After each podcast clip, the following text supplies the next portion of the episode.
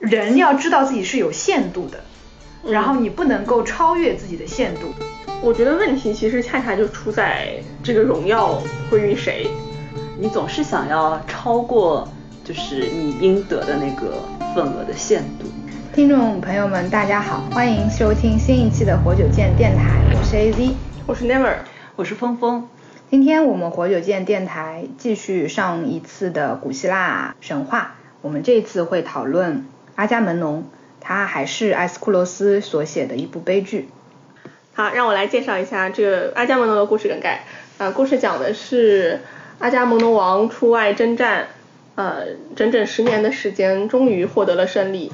然后他回到了他的故乡，他妻子克吕泰莫斯特拉谋杀了他。然后就这样子故事吗？其实就这么简单。对，核心故事核心故事就是这样的。嗯，是的。但是这个是最简单的故事的版本。其实，呃，这个故事里面包含着非常非常错综复杂的前世今生，包括为什么阿伽门农要出去打仗，为什么他的妻子要杀死他，呃，就是这些，呃，我们可能会在后面的讨论当中提到一些吧。嗯，那我们要不先来。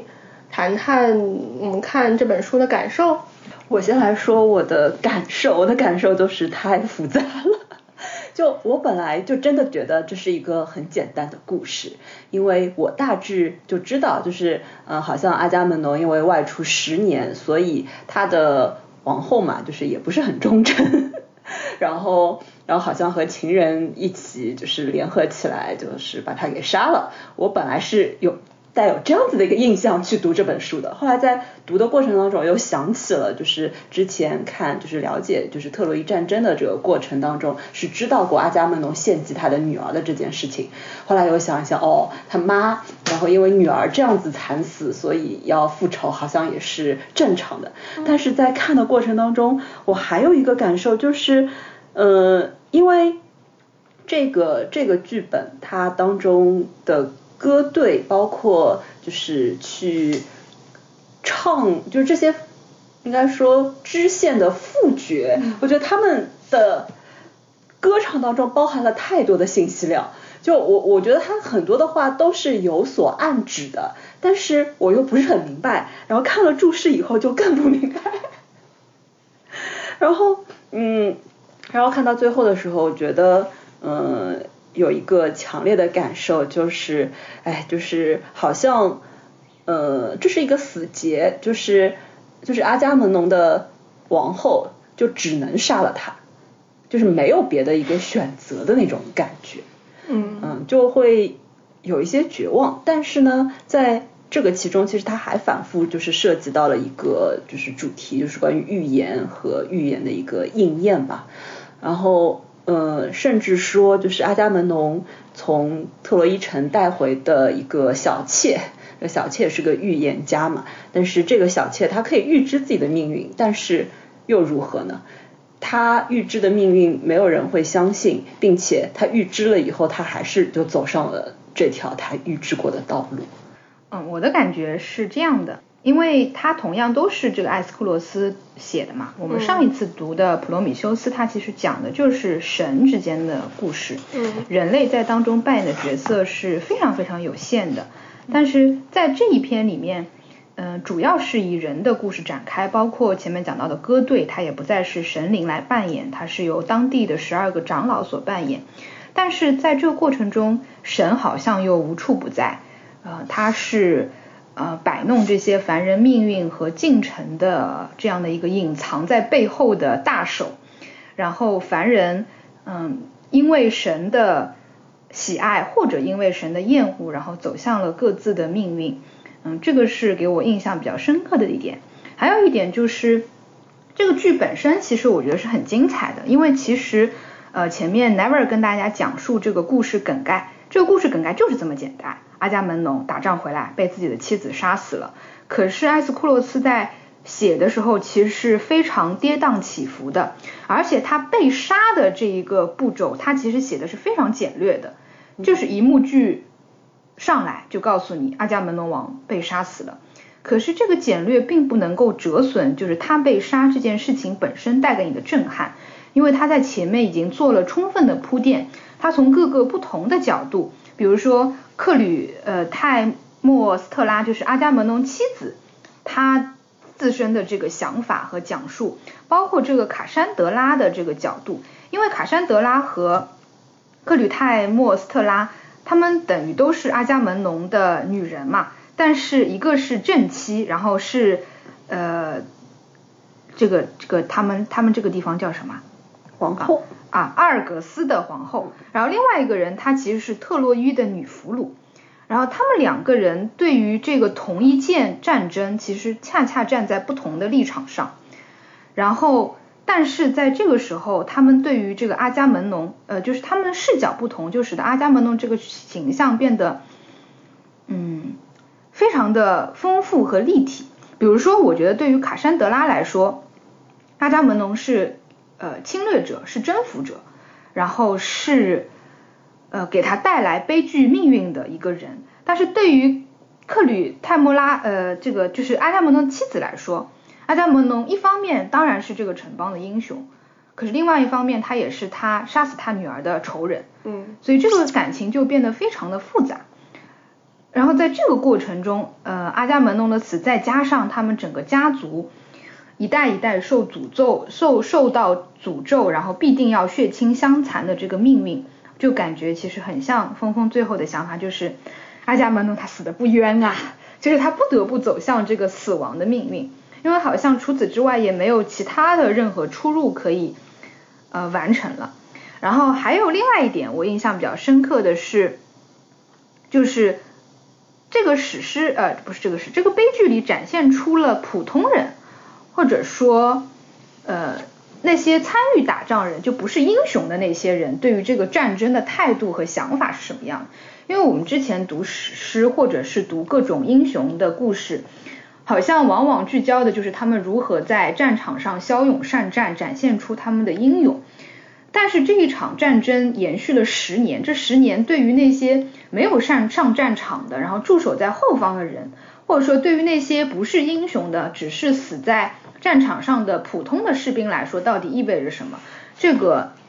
悲剧里也做了一个很详细的表述吧。我是觉得也为我理解，比如说整个的特洛伊之战，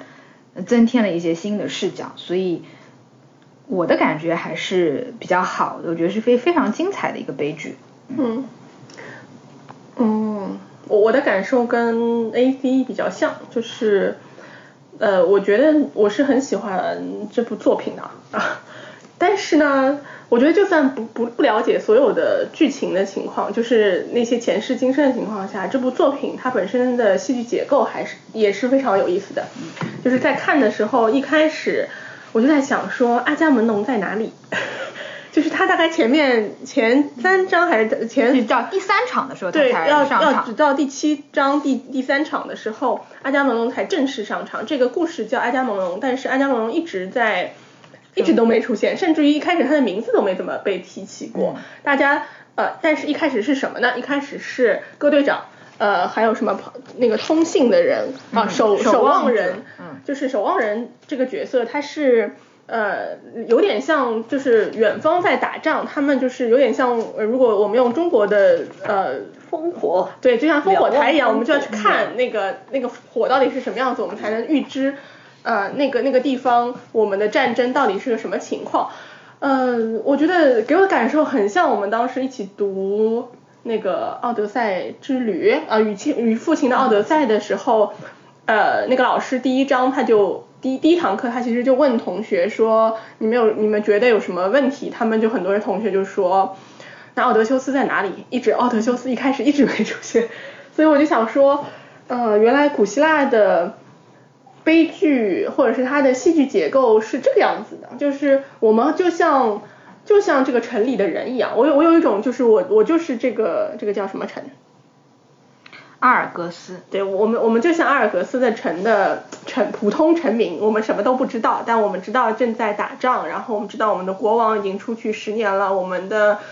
啊，我们的亲人、我们的兄弟可能都呃骨灰都已经回来了，那结果到底是什么？我觉得，我觉得就是他的一开始的那个戏剧的铺陈做得很好，而且真的是把那种紧张感传递给了读者。然后后来就是我我印象很深的就是它整体的一个编排，就是呃故事就是胜利与否是那个国王的国王的老婆后来讲讲出来了嘛。就是一开始，而且这个国王的老婆这个人物形象也非常的立体，就是她一开始，呃，就是表现的非常的忠贞，然后也表现的很很热爱她的老公，而且就是一个王王后的形象嘛，就是非常非常呃尊贵典雅的一个王后的形象，但是我们其实又在背后就是逐渐的。通过他们的这些描述，逐渐的发现了端倪，好像感觉到事情是有一些不对劲。比如说，A C 刚才提到的，啊，大家真的对这场战争的态度是什么样子的呢？大家真的就是为了这个胜利而感到欣喜吗？其实好像是不是的。真的，阿伽门农回来之后，他和这个王后也有一段。呃，看上去挺正常的对话，好像两个人都讲了很多冠冕堂皇的话，但是又又又觉得也是有一点问题的。直到嗯卡山卡山德拉把他的预言说出来，呃，这个时候才才理解了，说啊这个这个具体到底发生了什么？原来呃最后阿伽门农会会死，而且这个死的过程其实是没有的，就是直接我阿伽门农就开始说什么我被刺了一刀，就听到了他的叫喊，对 对。然后真的很像戏剧，你就是我都能想象到那个戏剧是怎么演的。就是阿伽门农就说：“哎呀，我挨了一剑，深深的受了致命伤。”然后，哎呀，又是一剑，我挨了两剑。然后就是门打开，因为这个时候就门打开，阿伽门农就再也没有出现，因为阿伽门农死了嘛。嗯。然后门打开就是他的尸体，对他的尸体躺导导弹就是就是血破了。然后他的他的妻子就开始出来说：“我为什么要杀他？”然后这个就是。这个是，就是我真的就觉得这就像一个鼓点一样，就是不断的，一开始就是在慢慢的敲，我们在鼓点当中去等待这个呃战争的消息啊，然后得到了战战争的信息之后，这个呃国王终于回来了，然后就鼓点越来越密，越来越密，越来越密，然后直到就是最终章高高潮的时候，就是他死了嘛，死了之后，呃他老婆开始把嗯国王王后把所有的一切揭露给大家。啊，我就觉得这整个的戏剧结构就是非常的完美，让我觉得古希腊的戏剧确实为什么它能够流传的流传至今，确实是有它的经典之处，而且罗念生的翻译我觉得也很好。嗯嗯。然后关于命运这一块，我也觉得很神奇，能感觉到啊，就是层层叠叠。让我觉得有意思的地方是，它不是说一个人他就是非常的恶。然后他就必须要死，能看到，嗯，他有很多很复杂的部分，比如说为什么王后要杀他？那王王后杀他了之后，但是王后其实也背上了罪孽，到最后他他要被他的儿子所杀，当中又有非常多的神明的参与，我觉得神明实在真的太热爱参与到人的事情里，每一次神明的参与，他其实也都影响了后面人的选择的走向。所以我就觉得，就是可能还是在这个这这这个里面，他还是在讨论我们上一次在说的命运吧，就是命运到底是什么，命运是不是你能够掌握的，以及神和人在这些命运之前，大家能够做出的各式各样的选择。嗯，我觉得前面 Never 说到的那个就很有意思，就是说这个它其实是一个非常。结构完整、非常经典的一个剧的这个结构，甚至说，当我们在读那些文字的时候，你是完全能够想象它的一个画面的一个嗯进展的。然后，我觉得我们要么就先，因为阿伽门农的故事也是有点复杂，我们要不先从就是就跟着这个剧的一个发展来看一看，因为前面 Never 在说的时候，我就重新去。翻了一下，就是开场，就是从守望人这里开始的那个开场，因为我突然重新意识到，当因为阿伽门农的妻子是第一个，就是看到那个火光的信号，并且就认这个火光的信号是他们胜利的信号的人，在那个时候，其实其他的人还会有一些呃怀疑或者是什么，就你仅凭这样的一个火光，你就能够认定这些吗？但是另一方面，就是这个守望人，就是一个守望了十年的人，嗯，就是他每天晚上就是在那边做的就是这样同样一件事情。我觉得等待这件事情其实是是会很就是就是等待的整个过程当中，你的整个心境都会发生变化，因为一场战争，甚至我们不要说是这种国家和国家的战争，就发生了一件事情。其实最一开始的时候，我们是很希望能够有一个迅速的就知道一下结果，然后这件事情就可以完结了。然后你完结了以后，那你可以去做下一件事情。但是守望人，所以他一开头他就说：“他说我祈求众神解除我常年守望的辛苦。”嗯，当你这件事情，你可能在战争前一个月的时候，你觉得守望。是可以给大家带来希望的。嗯，一年以后、两年以后、五年、十年以后，就大家是会疲倦的，大家是会觉得这件事情就顺理成章，或者是那是一个遥远的和我甚至没有关系的事情了。我觉得这个整个。嗯，心态的一个变化和他们对待战争，就是前面 A Z 说到，就城邦里的普通人对战争，他们赢回的是自己兄弟、自己父亲、儿子的骨灰等等。这个如果能够交织在一起的话，是会看到呃一场由其实是由神，当然也是由人引发的战争，对于每一个人都会有。很深的心理上的那种影响，然后这种影响，呃，也许不那么的直接，因为你看这个守望人，他并没有直接参与到战争当中，他甚至只做了一个非常不起眼的事情，但是我觉得他的这个心态就很有意思，然后这可能也是我们普通人最经常会成为的人，就你在等待，你在等待一个你本来觉得很快会来的结果，但是你就等了一辈子的感觉。这个你如果要讲的话，那他只能表，就是他表现的是埃斯库罗斯的反战呀。就我觉得不光是反战，就是我我会觉得这部剧很好的地方就在这些就是啊普通人的普通人对，包括后来这个传令官回来了以后，他和各队长的这个对话，然后他们的这个对话当中，其实也会看到很微妙的情绪，嗯，然后这些就是都是非英雄，因为有的时候我们真的会太带入到英雄的视角。觉得我们是，嗯，就是至少有力量去改变一些什么或者做些什么的人。我觉得这个就是有意思的部分，就是你有没有觉得，比如说我我在讲故事梗概的时候，其实我是不会提到戈队长和什么守望人的。然后故事梗概的结就是主体就是阿伽门农他去打仗，然后他回来被他老婆杀掉了这个故事。嗯嗯。但是其实我们如果认真的去细读文本的话，阿伽门农出场。的时间或者他讲的话其实是远远少于各队长的，嗯，然后而且里面其实大部分的内容其实都是跟阿伽门农无关的。那那为什么？但是大家在啊去提取信息的时候，提取的就是英雄的阿伽门农，甚至这个故事就叫阿伽门农。对，就是提取的就是英雄的故事嘛。但我觉得这也跟就是人类处理信息的。习惯有关系，就是因为等待十年，那不就是你没东西可以说，对啊，你没有没有任何故事，你没有东西可以讲，你就是因为他每天就是到城楼上看一看 就结束了，所以就是大家会关心的是，呃，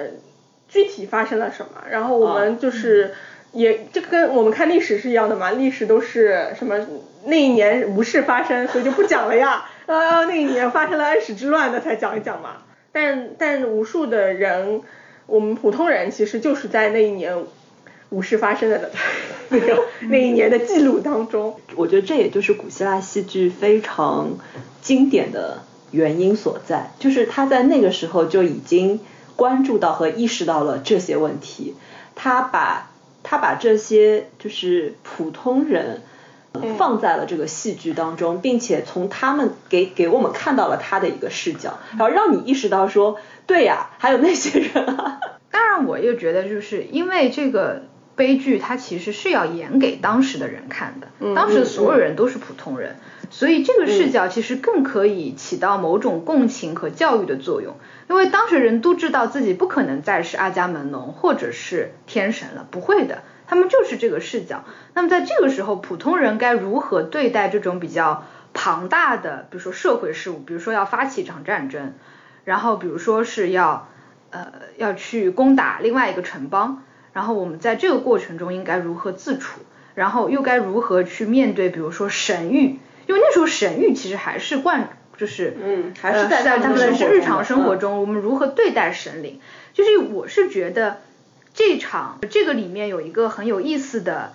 点就是凡人和英雄有一个很大的区别，就是英雄往往会自视是英雄而独神。嗯，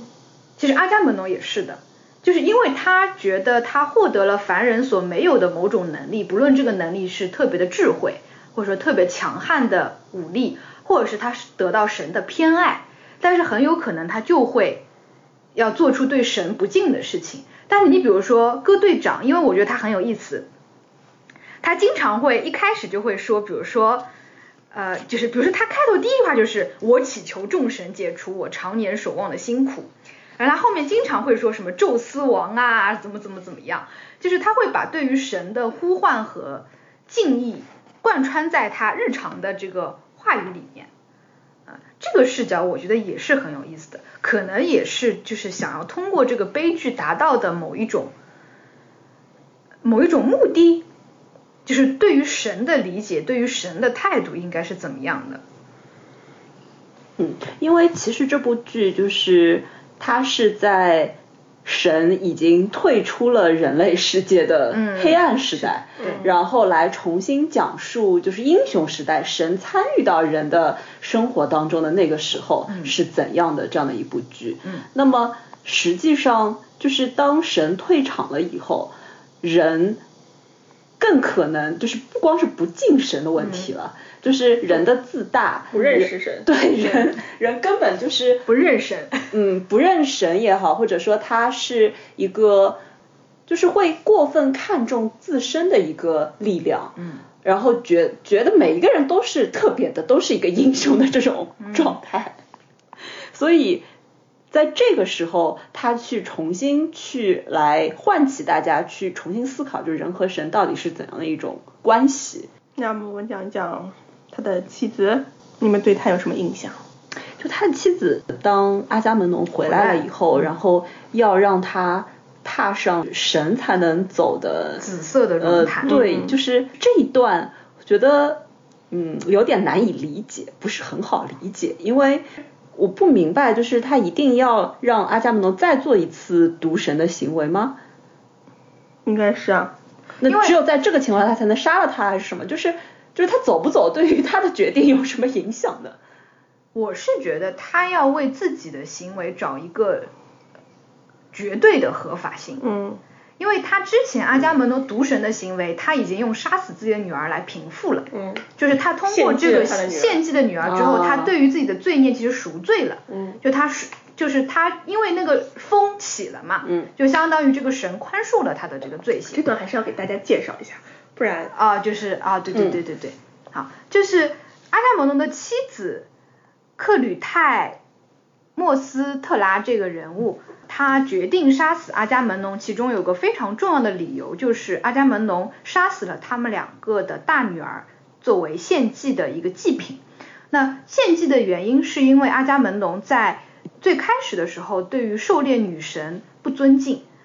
然后引发了女神的愤怒，所以他没有办法得到助力他舰队开向特洛伊的风，就这个风一直不起，甚至不停的吹吹逆风。然后他为了平息这个狩猎女神的愤怒，他就杀死了自己的女儿。这个也是他的妻子决定杀死他的一个非常重要的理由。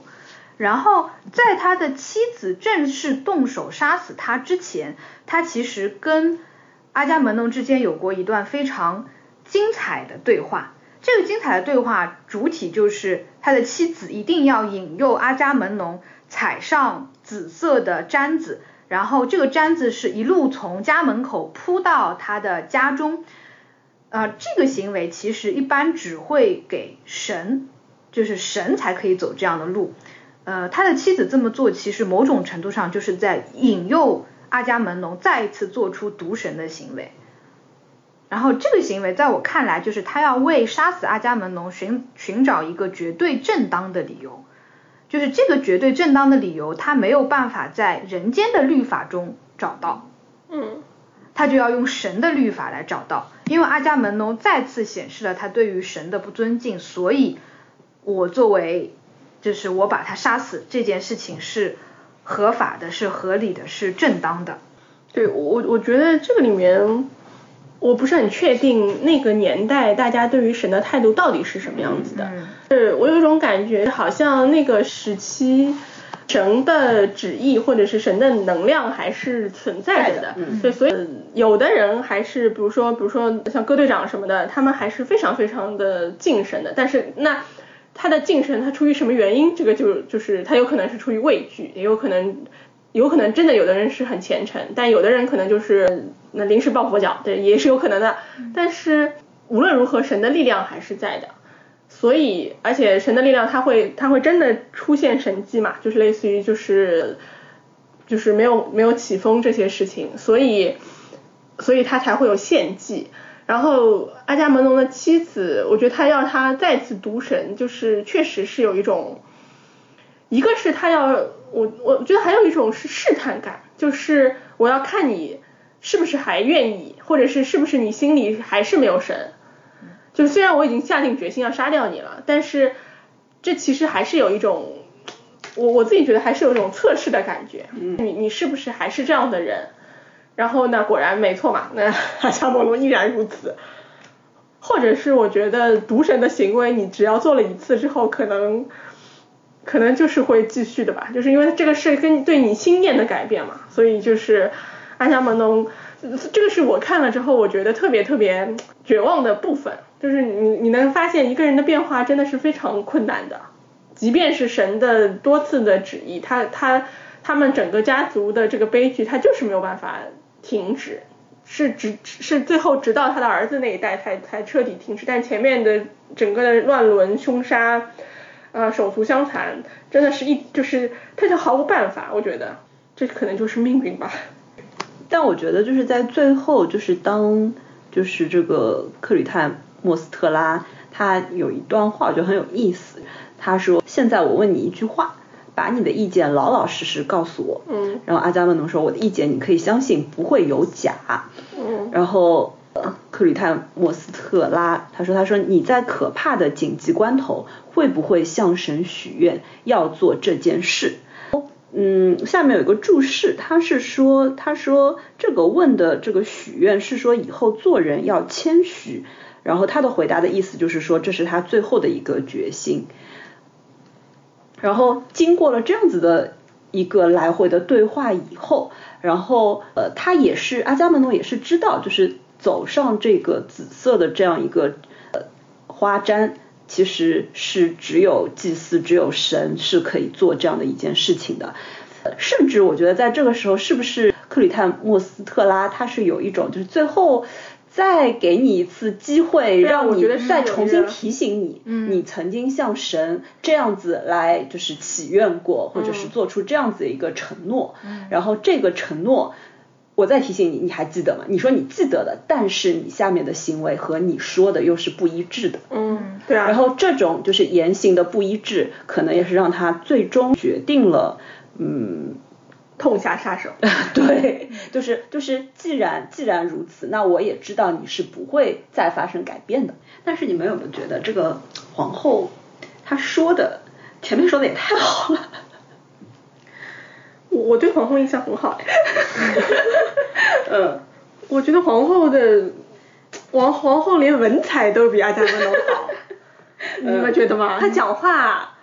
就真的是一套一套的，嗯嗯嗯嗯，而且他真的好会讲呀，他讲的很好，然后就感觉确实就是可能就是这十年因为没有国王嘛，他等于是在国内履行整个的，就是王权的功能，我就觉得他真的讲的很好，而且就是他也确实很有魄力，也很有也很聪明，也很有也很有智慧。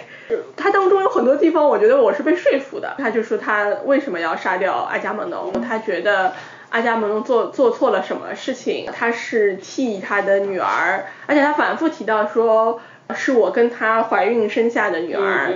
苦苦生下最可爱的女儿，最可爱的女儿。我觉得就是她，她也把她对于她女儿的感情表达的很好。因为因为我之前是我在看阿伽门农之前，我是先读过一本叫《名门》的书，另外一个就是一个现代作家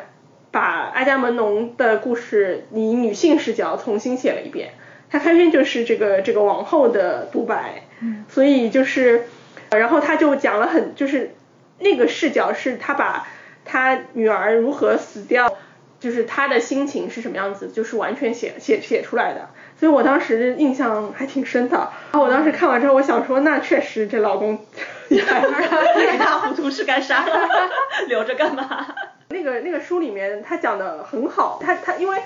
他他，而且他讲了他为什么，因为因为其实杀杀夫也是也是一个违反神谕的行为嘛。可是他认为这个也是他认为他必须要替女儿做做这样的决定，甚至我看出一点安那个安提戈涅的感觉，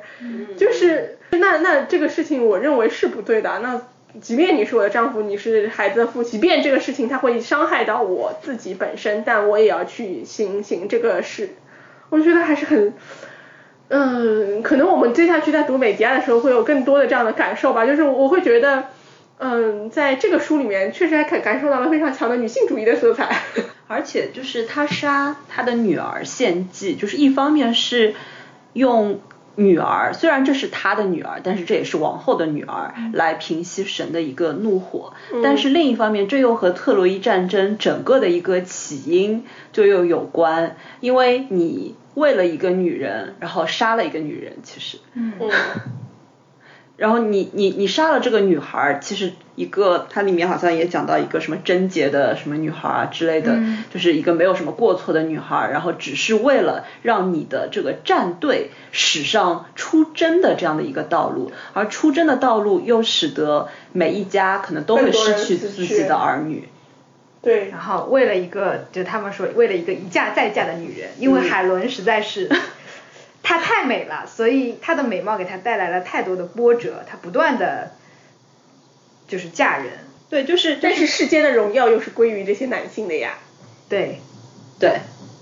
对呀，你不觉得这个 这个小说非常的女权色彩？我觉得很神奇，就是因为特洛伊战争整体十年之久。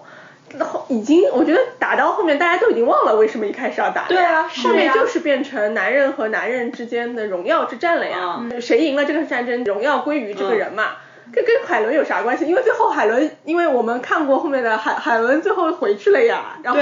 那个她的老公也接受了她。帕里斯这些事情好像就是因为一开始，因为一因为最最初是因为帕里斯抢走了抢走了海伦，就等于是说这个这个这个。有一种被戴绿帽的感觉，但是最后其实海伦也已经回去了，他们那边已经结束了，对那个事情结束了，可是战争没有停。嗯啊，我觉得这个也很也很有意思。说到这个对战争的态度，其实我觉得我们还是要回去看一看传令官和歌队长的这一段对话，是在第二场当中的。嗯，因为在这个当中，就是你会明显感觉到歌队长他会站在。更人本主义的立场上，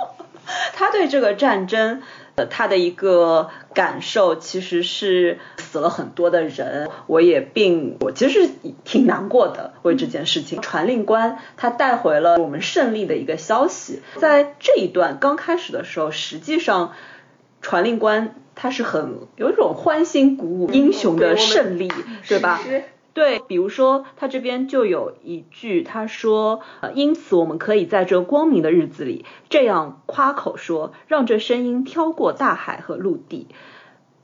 阿尔戈斯远征队攻下了特洛伊，这些是献给全希腊的神的战利品，是军队钉在他们庙上的光荣的礼物，万古长存。而说人们听听见了这话，一定会赞美这城邦和他的将领。胜利是宙斯促成的，这恩惠很值得珍惜。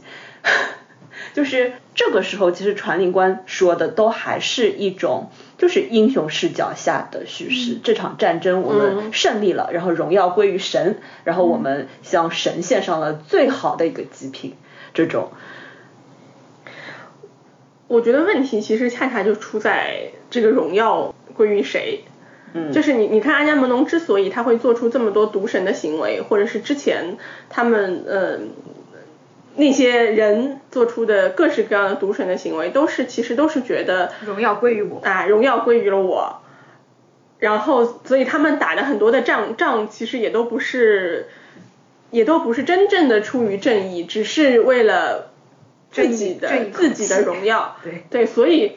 在过程当中，就是才会出现了各式各样的毒神的行为，然后最后又被神诅咒，然后又各式各样的可怕的事情再次发生，然后在不断的轮回，不断轮回。我我感觉就是在这里第四章第一和唱歌里讲的这个话，非常像。这个作者想要表达的，人和神的这个关系到底是什么？就是说，神不屑于注意那些践踏了神圣的美好的东西的人，说这话就是对神不敬。当人们因为家里有过多的超过了最好限度的财富而过分骄傲的时候，很明显，那不可容忍的罪恶所得到的报酬就是死亡。就是他会觉得说，人要知道自己是有限度的。然后你不能够超越自己的限度，尤其你不能够超越自己的限度之后还进行夸耀，嗯，就这个是一个，这个就是毒神，嗯，然后这个毒神所得到的报酬就是死亡，嗯嗯，我觉得古希腊的就是人神观里面跟我们现行的宗教不太一样的地方在于，就是他们的神还比较的，就是他们的神更接近人性嘛，嗯，所以，呃。对人的惩罚是非常的急速和和和猛烈的，嗯，然后我们现行的宗教很多里面还有很多的，就是比如说我们会讲，呃，上帝是仁爱的，宽恕啊，宽恕，然后佛祖是永恒永远慈悲的，就是他还是给给了很多的空间，但是古希腊的人神里面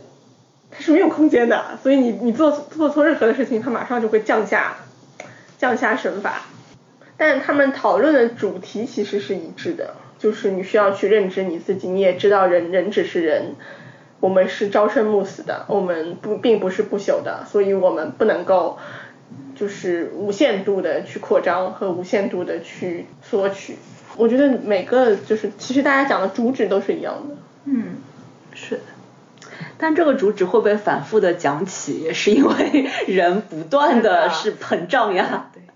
就人人永远是没有办法满足于就是当下和现在你已经拥有的，你总是想要超过就是你应得的那个份额的限度。我觉得其实还挺有意思的，就是因为前面 A Z 给我们介绍了一下阿伽门农这整个家族最初的源头嘛。我觉得那个我自己感受是，就是因为呃最初的源头那个最早的那个那个家族，塔罗斯，呃叫什么？坦塔罗斯。啊，坦塔罗斯，坦塔罗斯他自己是宙斯之子，但他出生的时候他既不是神，又不是半人半神，他只是个普通的凡人，但是他又深受宙斯的宠爱，所以宙斯会让坦塔罗斯去参加诸神的会宴会。那你说这个人心的变化，他就在于他看到了，哎，我都能想象那个场面，就因为我们也都是普通人。那你参与了，然后但是你又是宙斯最呃可能是非常宠爱的儿子，他可能甚至于他给了你很多你不应该有的东西，他给了你很多神的东西，他也给了你甚至于给了你很多神的呃，因为宙斯是天神嘛，那他是他是诸神之之王。他他对你的宠爱肯定让你自己觉得我别具一格，我肯定是与众不同，但同时你又是个人。那在这样的宴会上，坦塔罗斯做出了就是这个整个家族最可怕的最一开始的行为，就是整个的诅咒之源其实就是来自于他嘛。他把他自己的儿子杀了之后做成了汤羹，让诸神去吃，想测试诸神。跟人有什么太大的区别？这个事情，哎呀，就跟我们封神榜一样，是不是？就是，对。然后诸神除了有一个神之外，其他的神都发现了，所以才降下了这个家族最初的诅咒。嗯，然后我那我就想讨论的是，我就觉得，哎呀，这个人心的变化，嗯。就是你你你把你把它放在那个诸神的地位，你让他看到了诸神的荣耀和光荣之后，你又你又把它放置住了，就是把它其实等于把它越级提升了嘛，让他进入了那个会议之后，他确实就要变化了呀。我觉得是，而且这个似乎就是储存在人性当中，D 就是它是刻在 DNA 里面的。你说，你说，你说他的，我觉得我也不能说我们就不可能像他一样。但是如果是我，我是宙斯的亲爱的 baby，我也觉得，哈哈哈会觉得怎么回事？而且怎么，而且我也是宙斯的儿儿子呀，他确实是宙斯的儿子是没错的，凭啥我就不是神？就是就是这个当中就有一种就是天赋上你其实就已经低神一等了，嗯，但是呢，因为宙斯的偏爱又使得你获得了超越你天天赐予你的东西以外的东西，嗯，然后那种的不平衡，我觉得是也是超越于常人会受到的，因为常人你也你也你也经也就是 拿不到这些这个对对对神的恩赐恩典。嗯，但是呢，我觉得他的行为当中，就是最过分的一点，其实是他在试探神哎。那那那基督教里面和那个，就是其实基督教教义里面就有那个，对啊，你不可试探，你不可试探呀。对啊，但是这种的试探，我觉得就是就是。就他已经膨胀到了，觉得他拥有了宙斯赐予他的那些额外的宠爱，他就和神是一样的了。但我们看所所有后面那些毒神的人，其实做的事情都差不，就是不是说事情是一样，但是他们的出发点性质都是差不多，都是认为我有足够的荣耀，或者是我有足够的。我只是能力上，我只是我只是不是神，但是我的能力并不低于你啊。对，然后我可以挑战你，然后我可以试探你。我觉得所有的人都做的是一样的事情，包括巴别塔。嗯嗯嗯。啊，这都是一样的呀。然后我们是，我们受到惩罚也都是因为我们膨胀了。包括到了现在也是一样的。对，就包括就是。面对预言和命运的这个态度嘛，其实人总是觉得自己还是可以躲避命运的，不像前面的这个这个那这个谁啊？卡俄狄浦斯啊，不不是普罗米修斯，直直的走向自己的命运。对，就是就是他是接纳接受自己的一个命运，知道反正也不能改的。但是人好像就是会心存侥幸。对。就是我是觉得我自己在整理这个坦塔罗斯家族整个命运的时候，就是觉得它就是一个怎么样都逃不掉的循环，就是每一个人，就包括这里面其实还有一个前面没有跟你们说的，稍微插出去去一点，就是尼厄伯，尼厄伯是坦塔罗斯的女儿，她最有名的故事就是她生了七子七女，然后向神夸耀，嗯，又夸耀，对，就是像这个勒托也是一个女神夸耀说。呃，你只有两个儿女，就是勒索，我有十四个，对，我是天底下最幸福的女人。然后就是你们为什么要祭祀这个神？你们不该祭祀他，祭祀我。对，然后这个勒托就是让他的两个女儿，他的两个他的两个儿女都是狩猎神嘛，反正是有弓箭的。然后儿子杀死了尼厄伯的七个儿子，女儿杀死了尼厄伯的七个女儿。然后尼厄伯就成为了这个世界上最悲伤的女人。他的父亲就是塔塔罗斯，就是你看到就是这个人之后，他所有的子孙就不断不断的重复循环，然后也因此不断的善终，对，不断不断的受到各种各样的诅咒，然后血亲相残，然后彼此呃通奸，这就是为什么在这本书这个小说的最后，呃那个艾奎斯托斯登场的时候，他其实有说。就是这个阿伽门农的死，不仅仅只是因为他的妻子呃对他的仇恨，然后他的妻子要行使对于女儿的复仇，然后他的妻子不满于他他的不忠，其实也是因为这个家族的命运，这个家族的厄运就是始终围绕在他的身上。这一点其实这个卡珊德拉她作为这个女预言家，她其实也看到了，就她看到了这个土地上整个家族的不幸。然后这个不幸不是个人能够摆脱的，然后这个不幸就是因为这个人本身就是由这个不幸中诞生出来的，所以他没有办法摆脱这个命运。这就有一种太无力的感觉，就我的家族，我的上辈的上辈的上辈的上辈，他们。嗯。但是这个诅咒到到他的下一代就结束了，嗯。然后到他下一代结束，我觉得是很有意思的，因为就是整个诸神时代的陨落。就是俄瑞斯特斯是阿伽门农的儿子嘛，然后他其实是受到了阿波罗的指示，告诉他你要为了你的父亲杀死你的母亲，就是为父报仇。但是他又担心，他如果杀死母亲之后会受到复仇女神的追杀，然后他就决定，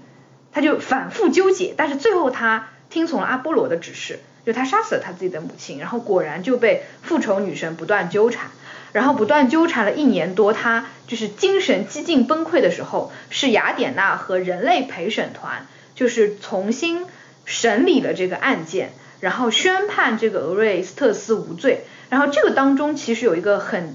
有意思的点，就是出现了所谓的人类陪审团，就是人类的律法第一次其实超过了神，就是我们人从我们的律法来说，我宣判你无罪，所以从此之后你不再受到之前一代又一代神的诅咒的影响，然后这之后他的这个家族就归于平静了，嗯，但是那么。安提戈涅是在这个之前还是和他是同时的？因为安提戈涅是俄狄浦斯的这个系统，再再早一代，再早一代对吧？啊，因为那个时候感觉人和神还在争权呢。对对对，就是到底应该听人的律法还是神的旨意？但或者说就是这个也没有一个非常明确的就是时间的一个先后，但是会看到其实，在那个时候人和神到底听谁的？对，谁的？旨意才是最终的一个旨意，这是有争夺的。对对，但但我我就觉得，其实古希腊的，就是我我们我们讲说古希腊文明的原精髓里面，它还是有很多的，呃，就是人和神之间的关系，然后是是人的主动能动性更重要呢，还是去臣服于神更重要呢？嗯，然后才有后面的文艺复兴，嗯，对。去强去对去去去强调人人的重要性，包括我觉得后面的整个的文学的那个就是这个这个这个发展到后面，直到我们现在，我们肯定是更强调人嘛，对吧？但是你放在整个历史上看，其实。就是后来他就是人和神还是在不断的争权，是的，是的，就是你高了我低了，我低了你高了，是的，所以就这个主题在古希腊的时候就已经呈现给大家了，对的，对的，而且我觉得，我觉得之之所以我们当中会臣服，也是因为。就是遇到了困难嘛，那然后就会就要臣服，然后臣服了一段时间，就是得意了，就啊不不不，是我们最好，然后又又来，就是我我我们永远都是这样子呀。我突然觉得从这个视角去看，因为以前说文艺复兴说的是人的一个觉醒，重新发现人，觉得这是一件非常了不起的事情。嗯。现在放在这个视角上看一看，好像也有点问题，就是就是由此而开启了就是人。过分的，就是以自己人作为一个重心，所谓的人分，然后我们讲了什么那个人什么什么？人类中心主义，人类人类中心论呀，对，可以说人类中心论，也可以说人本主义。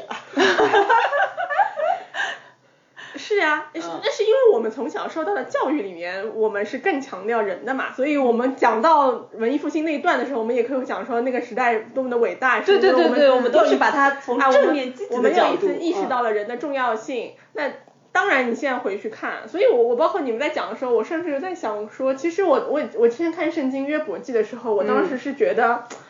这个人也太臣服了吧。就是怎么回事？因为他不是受尽折磨，然后他的孩子什么的，然后还他还要始终的敬神，然后当然最后神呃那个上帝给了他啊所谓的好结局。可是你这个过程当中，我想说这太太诡异了。但是现在如果你对应到古希腊神话讲的话，嗯，那你可以说是神的，就是神的力量再一次在世间彰显。对，因为约伯记不光是给了他一个好的结局嘛，因为最后神其实是和他展现和他说，我对于这个世界万物的这个创造，就放在了一个宇宙创造的角度来看，那你个人的一个就是命运，其实就嗯